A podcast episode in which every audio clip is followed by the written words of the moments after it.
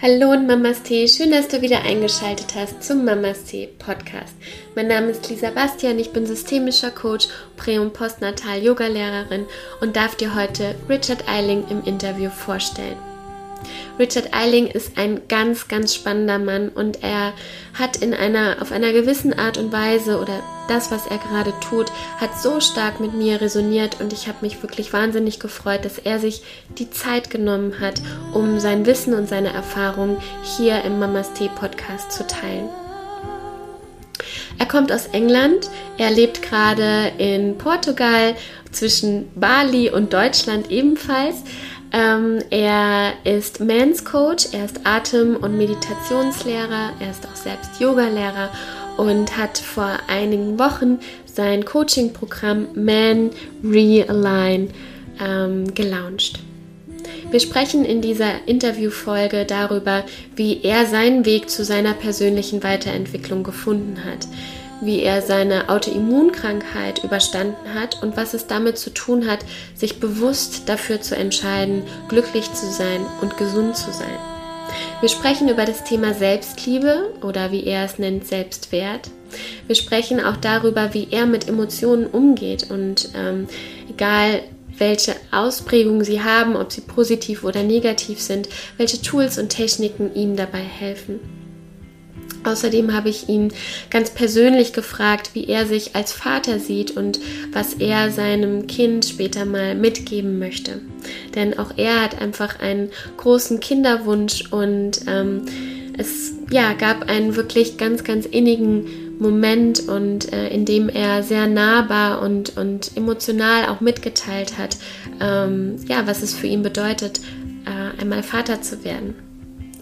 Ich freue mich unglaublich, dir hier seine Sichtweise über das Thema männliche und weibliche Energie auch vorstellen zu dürfen und wie er gerade auch sieht, was sich gerade gesellschaftlich auch wirklich tut und was so wichtig ist und was vor allem jetzt gerade auch wirklich für Männer wichtig ist und was er gerne Männern auch hier mit auf den Weg geben möchte.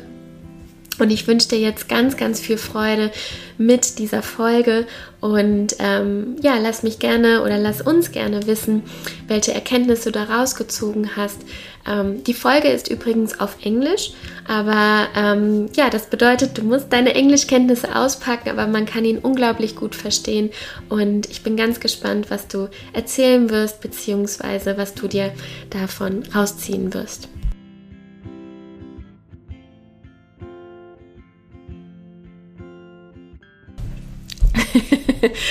All right, Rich, welcome to the Mama's Tea podcast. I'm so honored to have you in my podcast. I'm very happy about that. Um, how are you today? I'm pretty good, as we were talking just before. Um, very excited uh, for many reasons. I got up at 4:30 to teach yoga. I've had a couple of cups of English tea, so I'm hopefully in good form and ready to go. And uh, I'm honoured to be invited onto the podcast. I've no idea why you're on it, but uh, thank you for having me. You're welcome. okay, uh, yes, it's launch week for your program, and um, I really want to talk about it. Um, but before we are coming to to this subject, um, let's dive in. What would you say? How was Rich 10 years ago, and how would you describe yourself now for the people who are listening? Who is Rich now? Who was, what was your journey? Wow, 10 years ago, I was 31.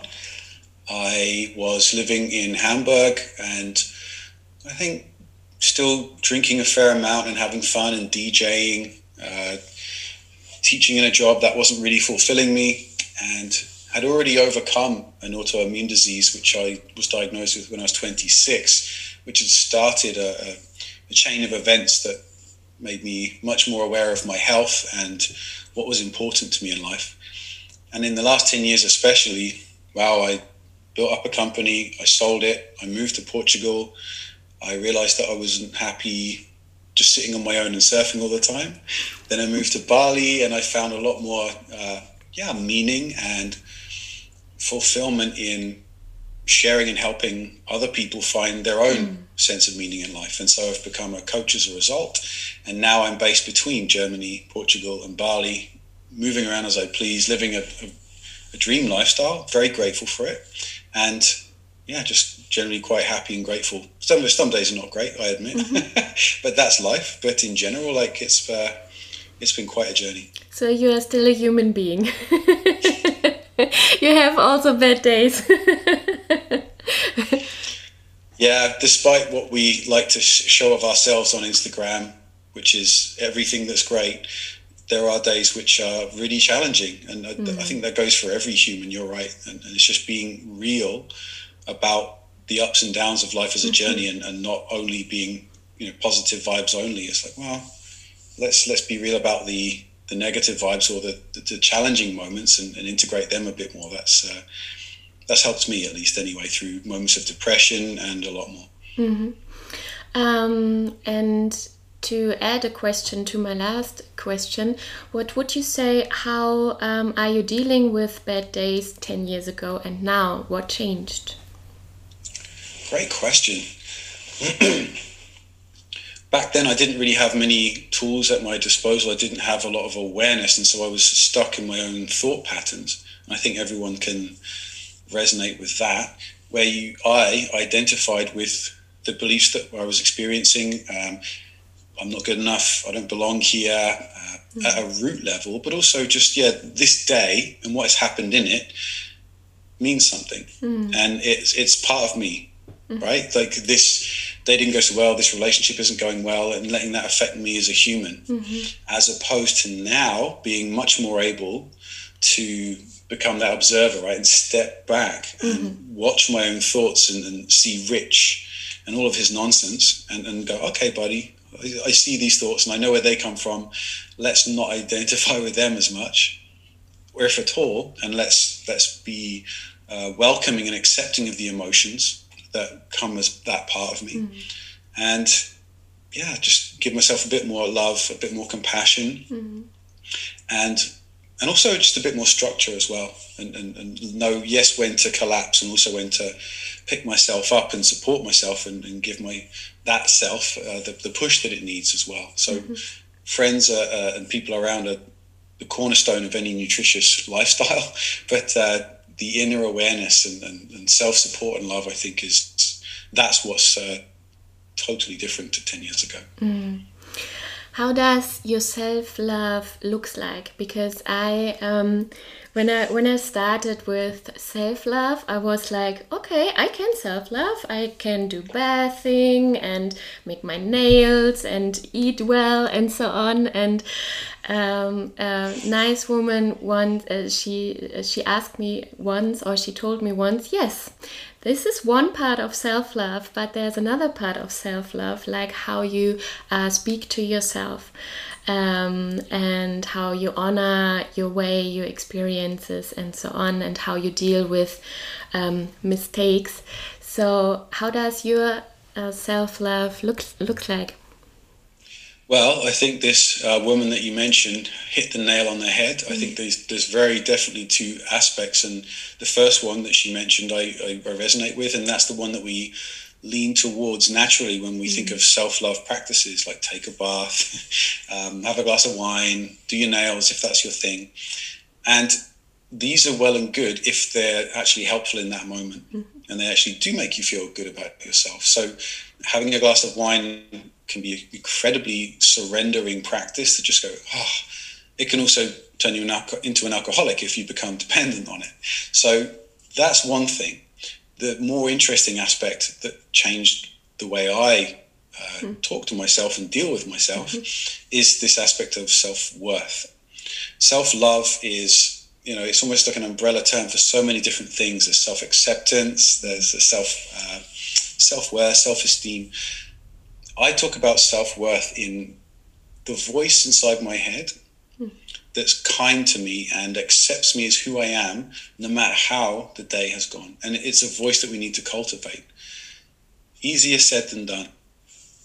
So, the practice of letting go and knowing what you need to give yourself is different for every single person, I think. And so, having that voice to, to tell you that is, is more important than the different acts that you can you can try because a lot of the time we reach out externally to actually mm. fill a need that always we can if we have that right voice uh, loud enough we can fill inside of ourselves and we don't need to reach out as much and so it's not uh, it's, it's a process right self-worth but maybe it's helpful to, to briefly separate it from self-esteem mm. which is when I get the girl, the guy, the money, the car, the body, then I'm going to feel great. Mm.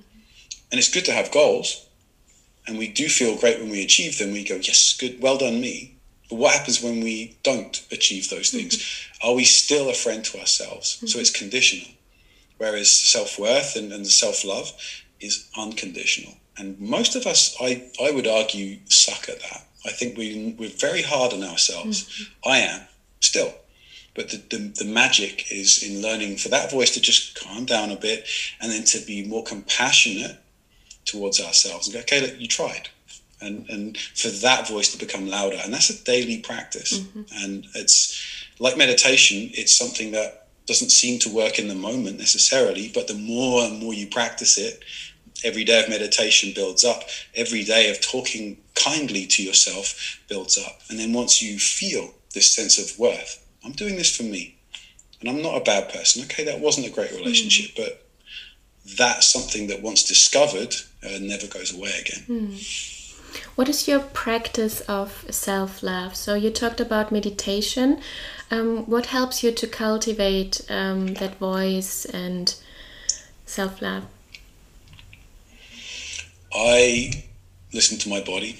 Some people find that a hard thing to do, some people find that an easy thing to do uh, as someone that's generally and has always been quite sensitive, I am able to sit with myself and scan through the body and feel what sensations are there, and then just sit with them because they often can tell us more than words.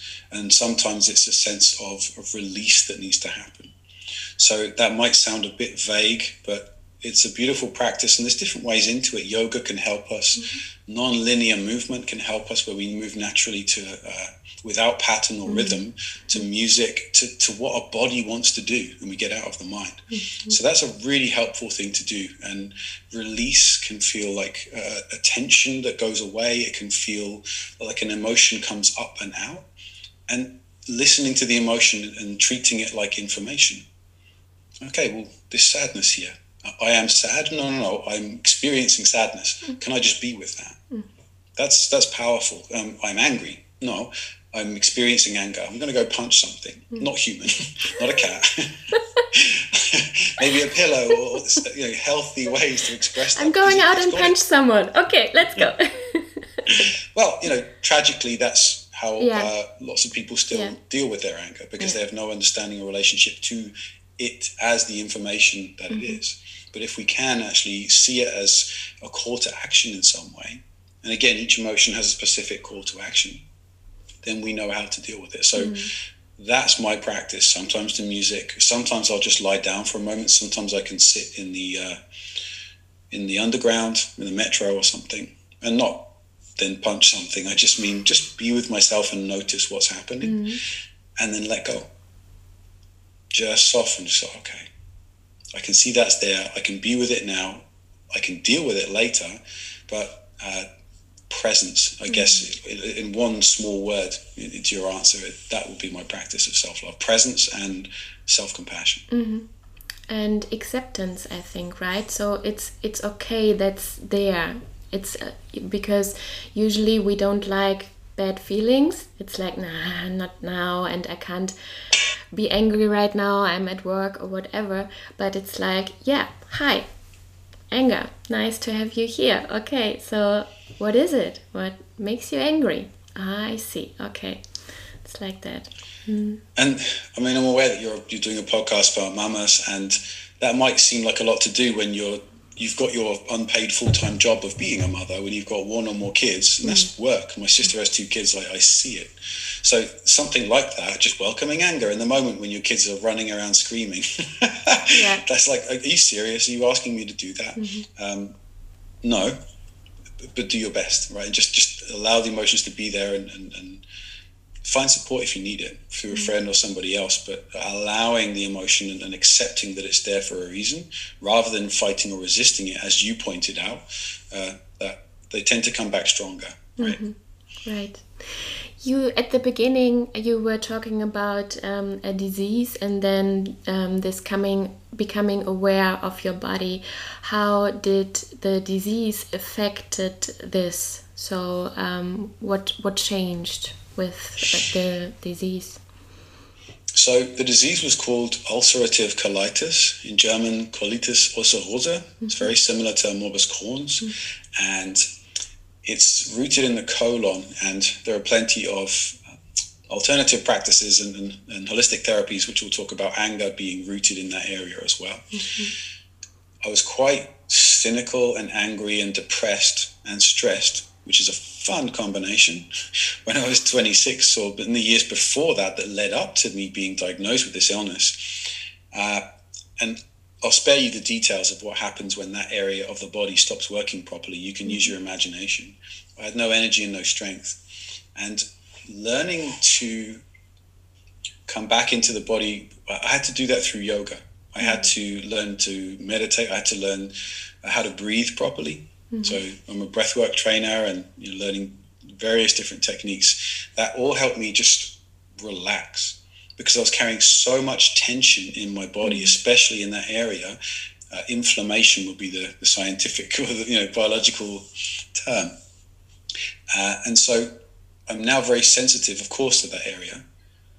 And although I don't have any symptoms of that illness anymore, there are always the warning signs that we can all feel in our body if we are aware of them. Mm. And so I, I spent many years yeah, in meditation after doing some breathing practices, which doesn't sound very interesting, uh, but it's it's taking the moment to sit in pause and just feel what's going on and know and start to move awareness around the body. It's helpful to be guided, but it's also important to learn to do that yourself and importantly, I had a really strong reason. I wanted this illness to go away, and I wanted to become more aware of how stress affected me. So, making that mind body connection, mm-hmm. becoming more embodied, was really important. And there's, like I said, there's easier ways to, um, there's other ways to get into it, like yoga, etc. Mm-hmm. Let's get back to the point because I can so I assume it wasn't like, oh, okay, I have the disease. Okay, let's start yoga. So, um, so um, what was your way to to this practice? You know, so breath work and yoga and so on. And and what was your first reaction actually with that old mindset and the old way, which brought you maybe to this disease? My first reaction was horror. I'm 26, and now I have this lifelong autoimmune disease that doctors said is, is never going to go away. Excuse me. And it was the biggest wake up call mm-hmm. I've ever had. And there are plenty of people that have a similar story. You have this big wake up call in your life, and then you, you, you change your life. There was there was just no other thought in my mind. It's like okay, I've been behaving in this way, and this mm-hmm. is the mm-hmm. result. Mm-hmm. Drinking, eating poorly, not taking care of my body, angry, holding myself back in my relationship and, and how I want to share my music with the world at the time. And this is the end result.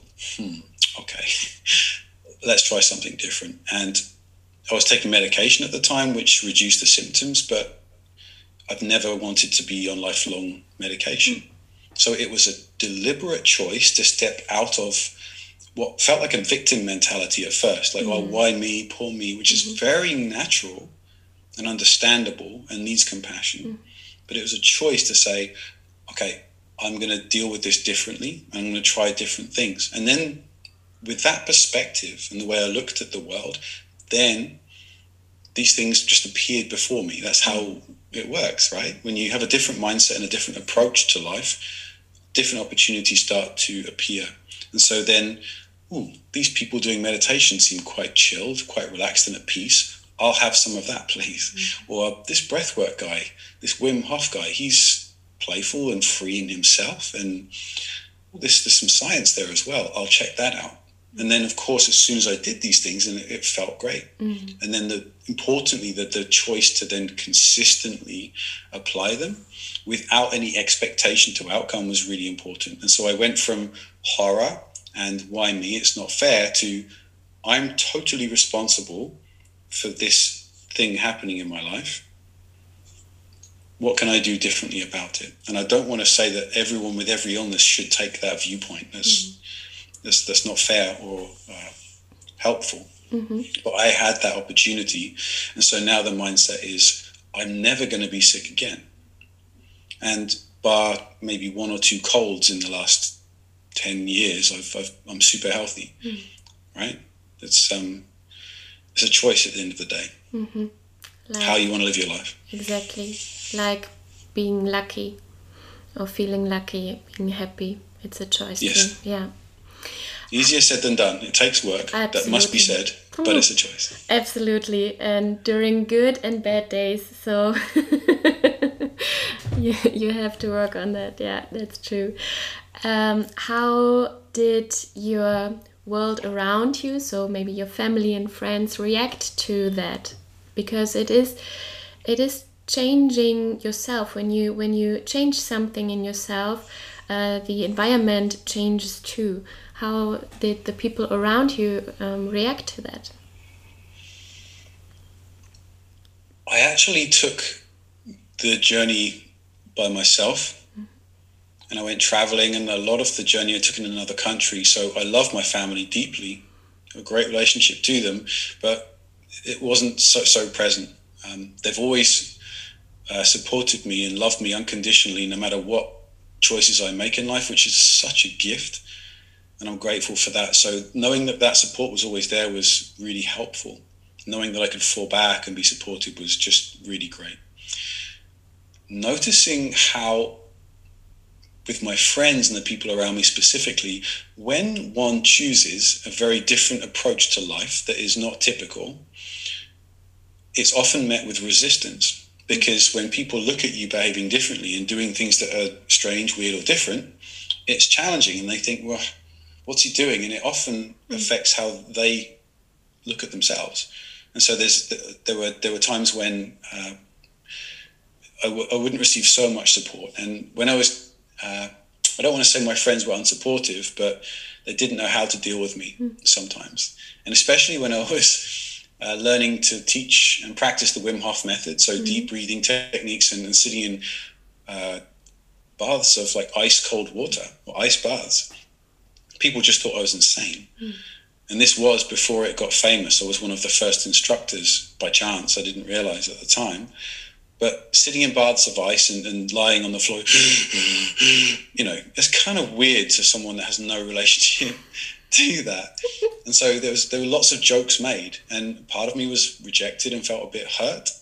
But again, that louder voice I was cultivating that was hmm. self worth based and doing this for me had to go, hey, buddy, you feel great doing this. It doesn't matter what they think. And after a time, they saw my unbelievable health benefits and how some of these choices have led me to travel the world, teach in different countries, and lead this amazing lifestyle. And so they're like, oh, cool. Hmm. So I think when you choose to step out on your own and do something different, there is a necessary phase where you are on your own. You have to step away from what you know what you know and leave things behind and hope that people will come with you. But it's a choice and it requires a lot of strength. Mm-hmm. definitely yeah i totally agree how would you describe your work? You you talked about um, wim hof method and um, its launching week. So um, what is important to you? What um, do you want the world to know or men to know?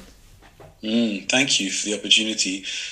I mean, I spent years, yes, training in ice cold water disciplines and breathing, and I'm a yoga teacher, but I like embodiment facilitation, so helping humans get into their bodies and find that sense of balance and peace. So I've helped people with, um, you know, their mental health and well-being, but primarily I'm like a transformational coach, and I help people find purpose and meaning in their lives. And more recently, I've moved into working particularly with men. Uh, me and my friend Malcolm run the Man Reimagined project, and we're passionate about speaking to men at the moment because I think men are hiding a little bit. Men are a little bit unsure of how to behave in this ever changing world. Our roles are changing, and we're behaving mostly in, by responding in silence because there's no roadmap for what is being asked of us, and not a lot of great role models, if any, I would argue. And so I'm personally interested in working with people that are where I was at. So I work with like emotionally connective men on the more sensitive side of the spectrum. And I turn their sensitivity into what I call leadership gold mm-hmm. so that they can create more impact in the world. There are plenty of men that, like me in the past, would hold themselves back uh, for fear of getting things wrong. You know, maybe they're people pleasing quite a lot, not quite sure how to express themselves clearly because they don't want to be this alpha male character. That's not them. And yet, how do I behave in, in this place? Mm. And so um, that was my journey as well. This, this whole choice of how I've overcome illness, you know, moved to three different countries and set up businesses and, and you know, bought property. Uh, it's, it's a powerful journey. And it's one where I, I'm trying to balance leading my own life, but also showing up for other people as well and, and carrying the sensitivity with me. And, you know, it's not a perfect balance, right? But helping other men step more into what I would say is their power, not to lead women or to go back in time. Like, we're done with that. I like strong, independent women because I'm a strong, independent man. And you and I have talked before about this idea of the integrated human being able to do both. And I think women have learned to do both. They're strong and they can lead themselves, and yet they can also naturally do the soft, nurturing, letting go, creative, connected piece. Mm-hmm. Whereas men can do the strong leadership piece. It doesn't feel quite as relevant anymore. They're doing it in an outdated way. And we're really struggling to do that connected piece. So I'm t- talking to the men that can do the connected piece, but want to step more into their their strength and, and show up for their partners, mm. reconnect and re, you know respark their relationships, and also express themselves in business and just become like this new paradigm of male leader that has a place next to women. Mm. Not trying to lead everything and, and prove something, that, but you know can drop the mask of what it means to be a man, stop playing this role, mm. and actually just be unique in themselves and finally, like ground yourself, right? In your unique sense of masculine worth for yourself. Start there. Feel safe in that. And then just see how the connections to your partner and your prospective partner, women, and and, and the world changes. Mm-hmm. How you show up in business. It's it's that integrated man that I'm looking to to help and support. Mm-hmm. You use the term "the world changes." Um, what is changing right now because i was talking in in my stories too and i'm saying it's changing you know but um, maybe you can describe it so what changed and why is it necessary that men step in their in their power which is different what maybe old society society um, was looking for what is looking mm. for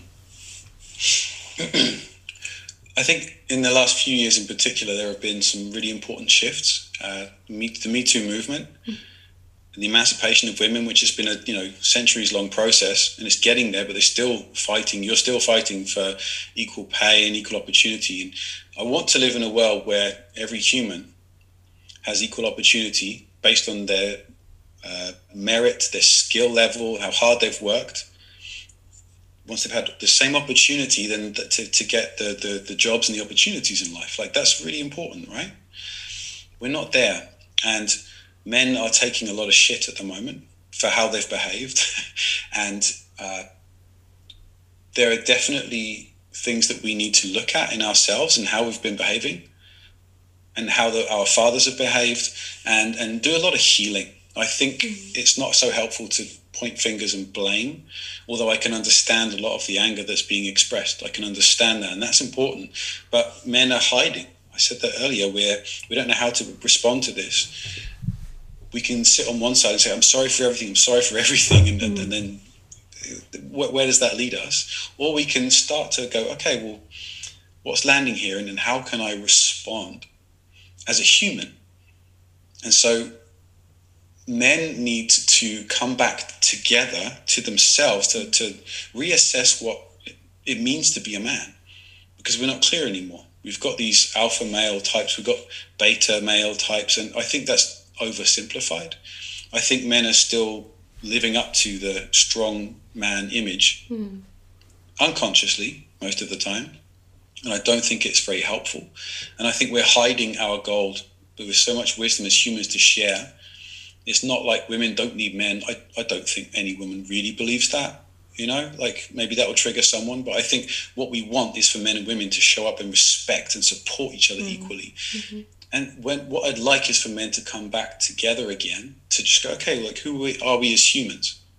How can we look at each other on an eye level and treat each other with respect and listen to each other and reconnect rather than do that I'm the strongest man in the room thing a lot of the time mm-hmm. because it's it, no one cares.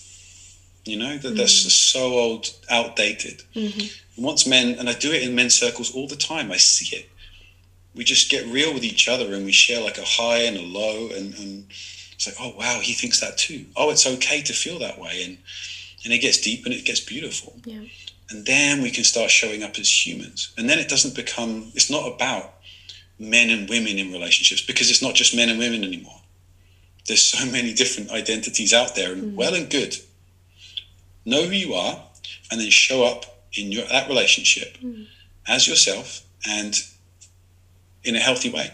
You know, like whether it's a man and a woman, two men, figure out how you want this relationship to look. Be good with yourself as a human support your partner as a human, and then cultivate your relationship as a third entity. Like that's beyond gender. So that's kind of the world that I'd like us to move into. Mm-hmm. We're not quite there yet at the moment, uh, but you know, this change takes time. Exactly. Um, what would you say? Because you were talking about man psych uh, circle um, uh, too. Um, what would you say? What are the main subjects, problems um, which are men struggling right now or at the moment? Do you have an example? Talk, yeah, I mean, I'll talk carefully because uh, there are ground rules in, in a circle, and the first one is what happens in Vegas stays in Vegas. So it's, mm-hmm. it's a confidentiality piece. I can talk generally. Yeah, please. Self worth is a topic. And it's not one that men find it easier to admit to themselves, yet alone to each other. Mm. So there's this sense of who am I as a man? What does it mean to be a man? That's a big topic. What is my value or worth that I can offer to the world? That's a big topic. Am I a good father? What does that mean? And and and, and it's important to men to be good fathers. Mm. That's that's the there's really a key thing I keep noticing. and the other piece is just this desire to have more connection with each other at the deeper level I'm talking about, not at this, right, mate, how are you doing? Do you see the football? but So you mean with men or also with uh, women? Men on men. Mm-hmm. Deeper connection with men uh, is, is really, it's important Mm-hmm. It's not there at the moment enough, mm-hmm. and more and more men are uh, are interested in doing that.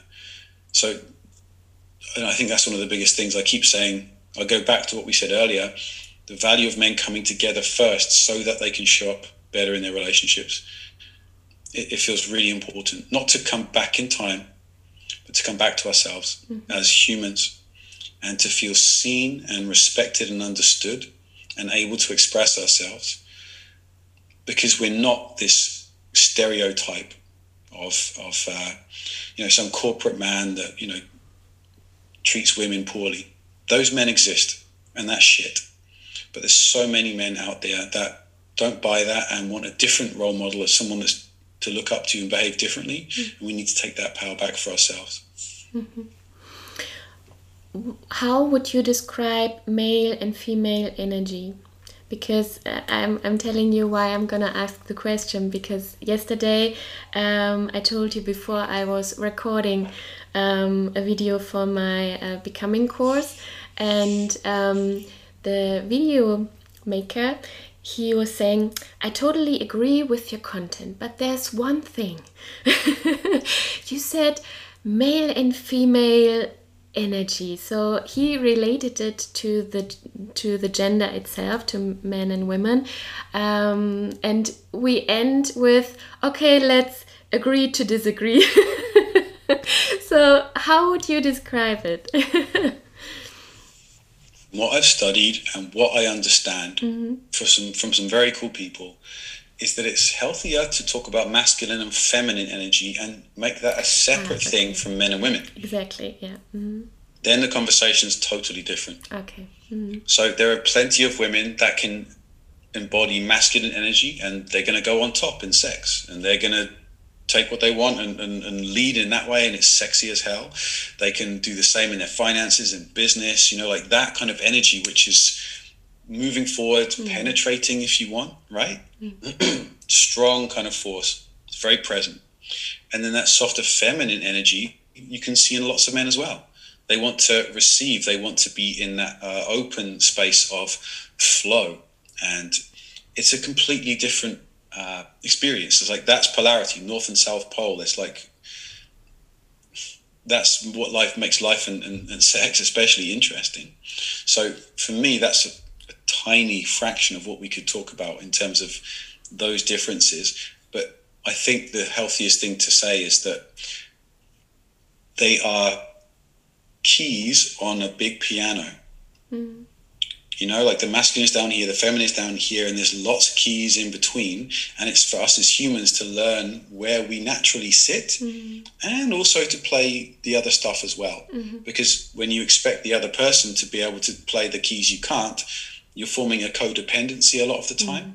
Yes, it's polarity and in sex, fantastic, but you need to behave like this so I can behave like that. Mm-mm. That's not so healthy. Mm. Um, and again, what's male and female? I don't want to dive really into that conversation, but there are enough arguments suggesting that gender is just a total construct. Mm. Uh, I mean, there are hormones that make men and women super different.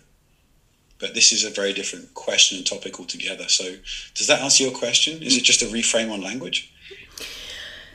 Uh, yeah, I guess so. So um, I was I was just curious how you would describe it because in it, makes sense it totally makes sense in my mind but we were we were talking and talking and discussing and as i said we were agreeing to to disagree and uh, yeah i was just curious how would you describe it and i really like the um, the picture with the piano i mean yeah I, I, talked about women going on top in sex because it's men that are expected to perform in sex mm. a lot of the time. Mm. Women are also expected to make men um, stand to attention, mm. right? So there's there's there's performance aspects in different ways expected, but the men are often the ones that are supposed to ask the woman out on the date and lead in that way. So there's expectations in society mm. which we still live up to. There are plenty of women that I've dated and I know that still want men to do that in some way, and it's like, mm. but you so you want you want that, and yet you also expect us to still behave like this. It's like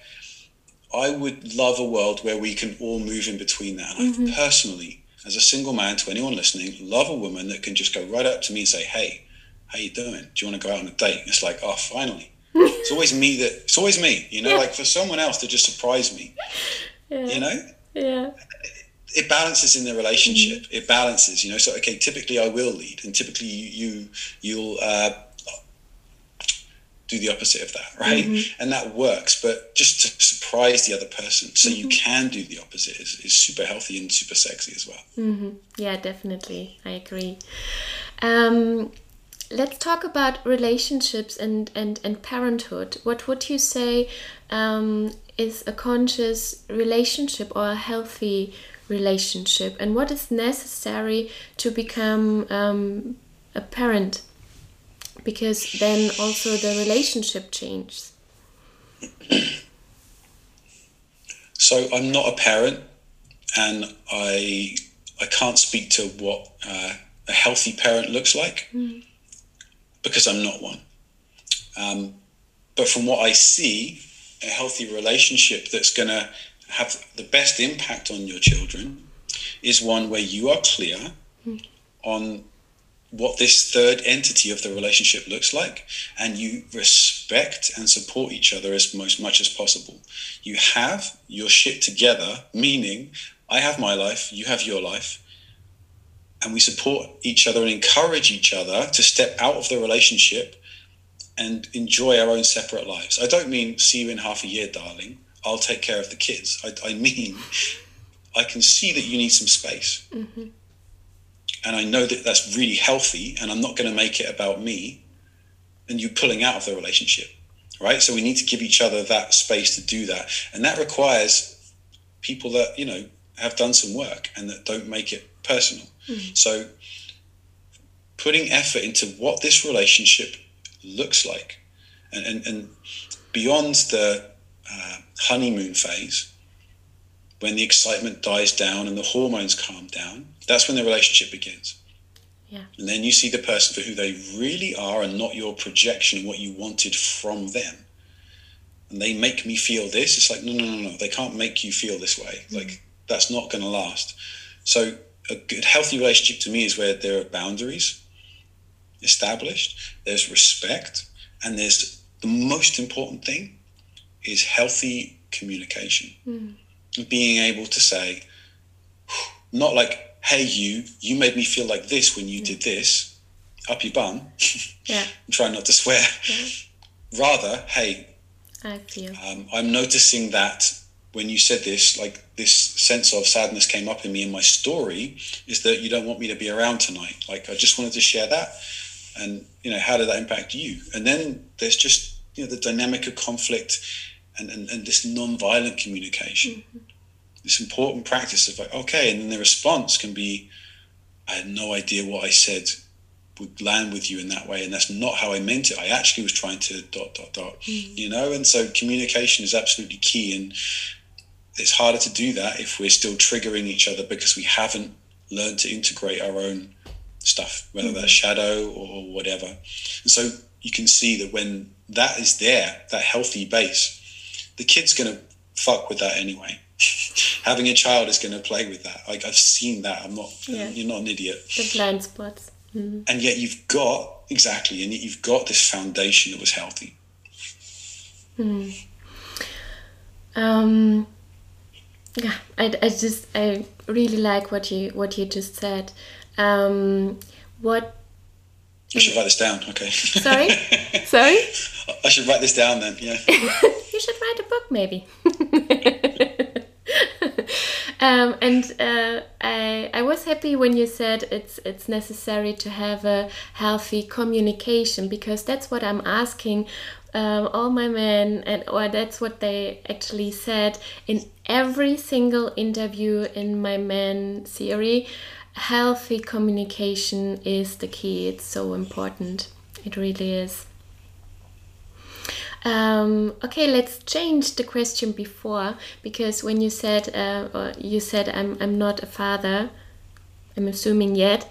So when you will be a father in the future, um, how do you want to be as a father? So um, how do you want to be as a father with your future wife and um, and uh, as a parent? I'm noticing some emotion come up even as you ask that question because I'm 41, I'm ready for this, and it's not in my life yet. You know, so I, I, I women get it at a certain age they want kids and they feel it in their bodies i've had that for a couple of years now and i love my niece and nephew you know so much yeah. um, so i notice there is emotion there as i as I lean into answering this question, I want to do my best, or underline that sentence, because mm. I, I will make mistakes. But I will do my best to give my child, my children, unconditional love and support for who they are. Every part of them that I love, every part of them that isn't so fantastic, and just support them and know that they are supported. And if they want to, if a guy wants to dress up in uh, girls' clothing mm. or vice versa, great, go for it. Be yourself, play, experiment, because that freedom is uh, not always afforded to kids. You know, we, we shape them in narratives of you're a boy, you dress like this, etc. And it's it's one aspect of of, uh, of how we shape our children based on what we think is correct. The kind of places we take them to in terms of education, how we live through them vicariously if we haven't had the career we wanted, and so we you you're gonna you're gonna play the piano. okay, so okay, all right, you know, I don't want that. Mm. I want, and that wasn't my experience, by the way. I have, I said earlier, unconditional love and support from my parents. They made mistakes, you know, um, like I will. And that's that's that's normal. But they did their best, and I would try and do the same, you know. And that unconditional love piece is super important. And what does that look like? Again, I've seen it modeled in friends of mine. There was a kid I won't say his name because um, I don't have permission, but he was in the back of the car and he had to go home. You know, he's maybe three and he was crying and being super shitty. And I was like, oh, God. Part of me was like, just wanted to tell him to stop, you know? and she tried something different. It was beautiful. She just said, hey, I get it. You're tired. And you, you wanted to keep playing with your friend. And just be angry. Just get it out. I mm. totally understand. And he just got louder and louder and louder. And then it was out. Mm-hmm. And then he fell asleep. Mm-hmm. and it's exactly the same process I described mm-hmm. earlier that I do to myself. You know, just notice what's there, let it out. And just do that with your kid. Let him just express what he needs to. The way we shut our kids down mm. unintentionally is mm. super damaging. We don't understand the damage we do, and we don't mean to. And I imagine there might be some sadness coming up in people, parents hearing that. And it's like, be compassionate with yourself. We do our best, but that's all. That's all we can do. Mm. And so I, I actually, and finally, in answer to your question, I don't want to put too much pressure on myself to be a perfect parent. Mm you know that's probably helpful as well as yeah. a perfectionist yeah. you know maybe maybe maybe take it a, a bit easier mm-hmm. you know and I know that the communication I'll have with my partner will mean that we'll both do the best that we can and mm-hmm. then that, that, has to be good enough mm-hmm. yeah that's true and um, it's sometimes I think it's like in business because you um, you can think about how um, how does look a father a perfect father or how does it look like you know or how i will be as a father in in the future. But then it comes while you are going. So you can think about think about and say oh i want to do that and i don't want to be like this and so on. But it's like in business you are just you have to go and make your experiences your mistakes and um, yeah and allow yourself to do that Agreed. um, I have a nice question um, for you, but if it's too much, you can just always say no. It's it's too much. Okay. So um, the question was, um, if you are gonna write a letter to your future child, um, what do you what would you write? So maybe the three or five things your your child should know. At what age are they when they receive this? 15. 50? 15. At 15.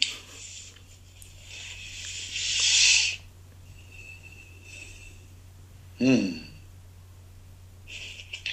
Am I dead by this time? Is, is that I the gist? Not. Do I look that old? I, I hope not. You you you will look very wise. not old, very wise. white hairs is what you mean. Thank you. Yeah. You're welcome. So it would go something along the lines of I get where you're at, feel it all, go out and experience everything and don't give it so much meaning. Don't think about things so much. Go break a leg playing sport, Go find out what your limits are. Get your heart broken. Be careful about how you treat other people. Be respectful. The heart is a valuable organ. and just find out what it means to be you and just enjoy life and, and the people around you. Mm-hmm. Something like that. Mm-hmm. That's beautiful. Thank you for sharing. Um, if you see couples today in society or parents, what makes you happy and what makes you maybe sad? Because we were talking about something is changing right now. Um, yeah, what would you say? In a word, presence. Mm. And not like gifts. I mean, being present with each other and their kids. I was I was in Singapore. Uh, oh God, when was it? Before COVID, in the in the long distant history. Years ago. A, years ago. Um, and I was sat at a restaurant with a friend, and we looked around, and the restaurant was full. And I swear to you, every single table, whether it was two people like on a date, whether it was a family of like four people, everyone was sat looking at their phones. Mm. And it blew my mind. I was like, oh, are you, is this a joke? Is a, a camera going to walk in and ask mm. my reaction? Like going on the underground and just seeing people stare. And I'm guilty of it too. But the, the, the, the lack of connection that I see within couples sat, even here in Lisbon, just sat at a restaurant or somewhere, and one or both of them is on their fucking phone. And it's like, mm. I, I get that we need a break from life and that we can't always do that before we hang out with each other, especially if we're in a long term relationship, standards slip and we let go of uh, that time just becomes relaxing time and we don't show up for each other and we don't prioritize our connection as much as we used to because we live together and it's just the place you come home to. So I get that. And it kills me to see that happening earlier and earlier mm. with just, just how much attention people place on connection that they're looking for in this thing, which is actually right in front of them. And when you do that around your kids, you're sending them a super strong signal. I get that an iPad or an iPhone is a lifesaver sometimes if you're a parent because you can just give it to your kid and they shut the fuck up and and it's not a bad thing to do that unless it's all the time so again having rules about that feels like something i want to definitely have mm. it's probably very hard when the other kids also uh, have that and so they ask why can't i have i get the challenges but who are you what do you stand for and what what does connection look like to you in your relationship and in your family? What, what does it look like to you? Mm. Like I, I saw a few years back uh, an old college friend and her partner, and how they supported their kids in just being completely free and doing whatever they wanted. They were both artists, which helps. But the support they gave their kids in just being free and running around and encouraging them to just have fun and do whatever it is that they wanted. It was, I hadn't seen it like to that level, to the point where like a three-year-old was giving us a magic show, and her sister was four or five, and mm. she was convinced that she used to be a dog in a past life. I was like, "What's going on?" Uh, I want that level of freedom and creativity yeah. and inventiveness for my kids and i want that level of happiness that i saw in that family for mine and there was not a smartphone in sight mm. you know what i mean like so presence to the moment itself is all we have as humans mm-hmm. it's meditation it's the goal of that it's it's it's gratitude it's all of this stuff and we we have these tools we know about them we read them in books we listen to the other people talk about them on podcasts, much like I am blah blahing now, mm. and yet we forget to apply it, me included. And so that seems to be the work uh, for all of us. And, and my God, it, it, changes relationships and families so much, I think. Absolutely. So I talked for half an hour there, I think, but uh, I feel strongly. yeah. And um, I felt that. So, um, anything else? So you said presence. Anything else? No. That's that's the key one for me. Mm-hmm, mm-hmm. Um, coming back to um, to your program and maybe because of what you um, what you said what we were talking about um, some men feel inspired and they want to know more about your um, your work and your course. So uh, what is it? Please so just describe your course and make us curious. Well thank you for the opportunity and I'll be brief but it's it's called the Man Realigned program. Mm-hmm. I don't think there's anything wrong with us men. We just need to kind of realign with what is great and natural about us already and express from there. And so this course is a three month offering for the sort of emotionally connected, um, impact driven man that wants to yeah, make a difference in the world in some way. And I want to help him, like I said earlier, turn his sensitivity and natural emotional connectedness that he holds himself back from using a lot of the time into more leadership gold. So the difference between uh, the man who can confidently lead with courage and authenticity, right, mm-hmm. and who can create a thriving career and an exciting relationship, versus where often we find ourselves, or I found myself, struggling to express how I think and feel with people because I want to people please, because I don't want to get it wrong. And so holding ourselves back from connecting with women and leading in the workplace as, is a real problem.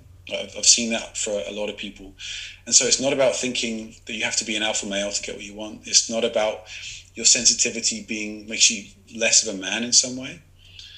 It's again grounding yourself in that unique sense of masculine worth. Like who are you at your core? How can you feel amazing in doing that? Mm-hmm. Because when you act from that place, then you start to attract more naturally.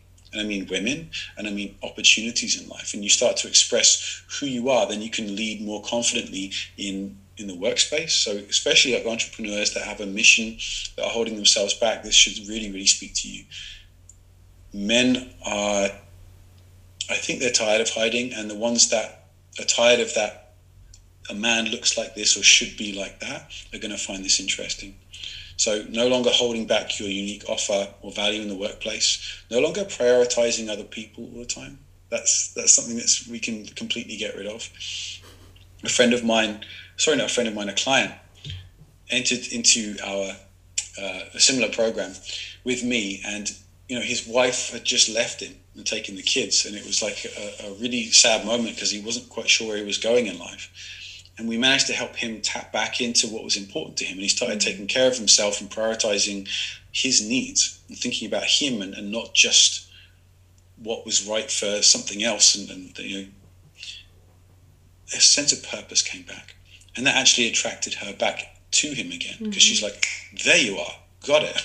Wow here we go. And so that that changed him a lot. So grounding first yeah. learning to express and then integrating mm-hmm what we've learned is like the signature process, I would say, for stepping into your power and up leveling your relationships. Mm-hmm. That's that's what's key for me, so that you're doing it for something bigger, right? Mm-hmm. That's that's the offer, uh, loosely based, three months, mm-hmm. uh, a few spots available now, and if anyone's interested, please reach out because. Uh, yeah, it's my life's work and I love it. and is it group coaching or one to one coaching or I'm moving into more group coaching at the end of the year. So this mm will be a group program at the end of the year. Mm-hmm. But right now, I'm offering it as a soft launch, so it's just one-on-one coaching, mm-hmm. but for the same price. Mm-hmm. So I'm going to get uh, give a lot of men an opportunity to do this one-on-one, so I can really iron out the creases in the program. So they get it at a reduced price, which will then be the same price as the, as the group coaching. Mm-hmm. Um, group coaching has such value, but this is I want to go really deep with these men and make a mm-hmm. real impact.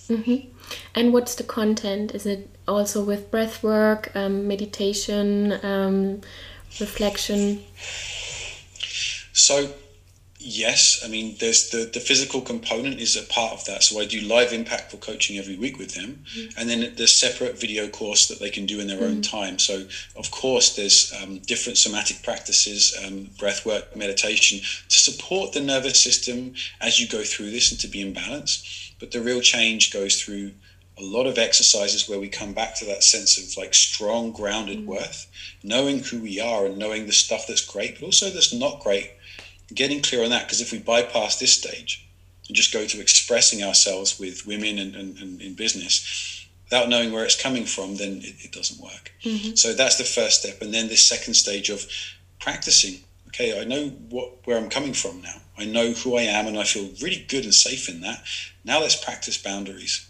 Now let's practice expressing what I haven't been, mm-hmm. right? With women, with uh, people in business in some way that have been holding back, whether that's in, in your team and the magic of showing up and just saying no, mm. prioritizing yourself or saying, I would like it to do, I'd like to do it this way actually, and this is my opinion, and holding yourself in that. So what I call them edge practices because they're edgy for the first time, but mm-hmm. they change everything. And mm-hmm. then suddenly you realize, oh, I do have a voice. It is important, and actually, it's really impactful.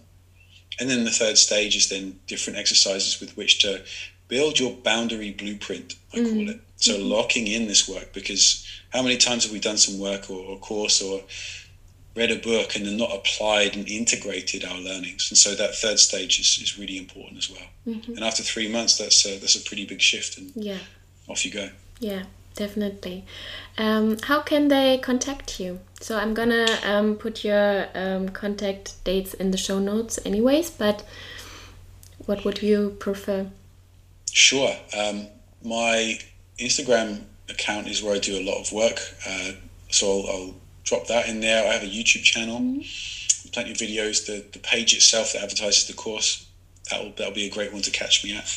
Um, and then my website, realign.co, mm. re-align.co. That's uh, all of these places you'll get a good sense for who I am uh, and whether I'm the right fit for you and then we talk and I figure out whether you're the right fit for me. Mm-hmm. right? Because uh, it has to work both ways. Yes. Um, this is high level end uh, coaching, and I'm yes. I'm asking a lot of people, but yeah, when I ask a lot, then big big changes happen. So if you're interested and you and you resonate with me, it's super important. Then uh, come check me out, and we'll, we'll have a talk. Mm-hmm. Great. I have one last question. Very small, very simple. Um, what is love to you? Very easy.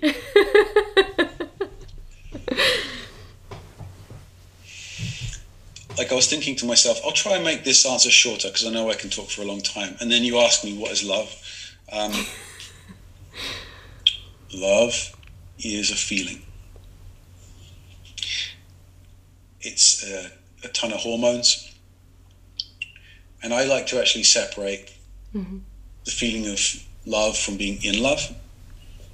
And that's the hormonal, like, oh my God, I just want to have sex with you and I just want to be around you and I just want to kiss you.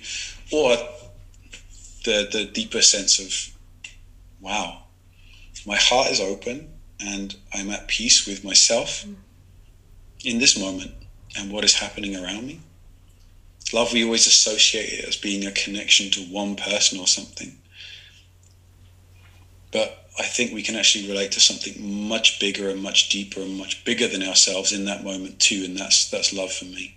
Mm-hmm. So it's uh, I'll stop there, but it's a, it's a big topic. Thank you. what's love for you? I'm going to ask you. This isn't fair. Like, what's love for you? you, you answer me in, in less than 30 seconds. um, it's, yeah, you, you um, saw me. I was agreeing because um, it, I would uh, separate the two. So you have the honeymoon phase and your hormones going crazy in you. So last time I was in love, I put the tea bags in the fridge. So you know, so doing things like this. don't don't ask me why. It was just my hormones. You know, it wasn't me. so, but that were the situations I was realizing. Ah, yeah, yeah, okay, I'm in love. And then after a couple of time, it makes a, a little shift and you can feel it. And then it gets deeper and the hormones going down and it went deeper maybe you see the other person in another light maybe you you ask different questions and so on and then the work begins and maybe not the work, then the journey begins. And um, love is for me also self love, which is very important. So to know, um, yeah, what we were talking at the beginning practicing self love to know what you want. And if you are able to do that, then um, you can love the other person and also can let the other person be like the other person is and and then always connect talk about and and and grow together so for me if i should bring it to one sentence love is to grow together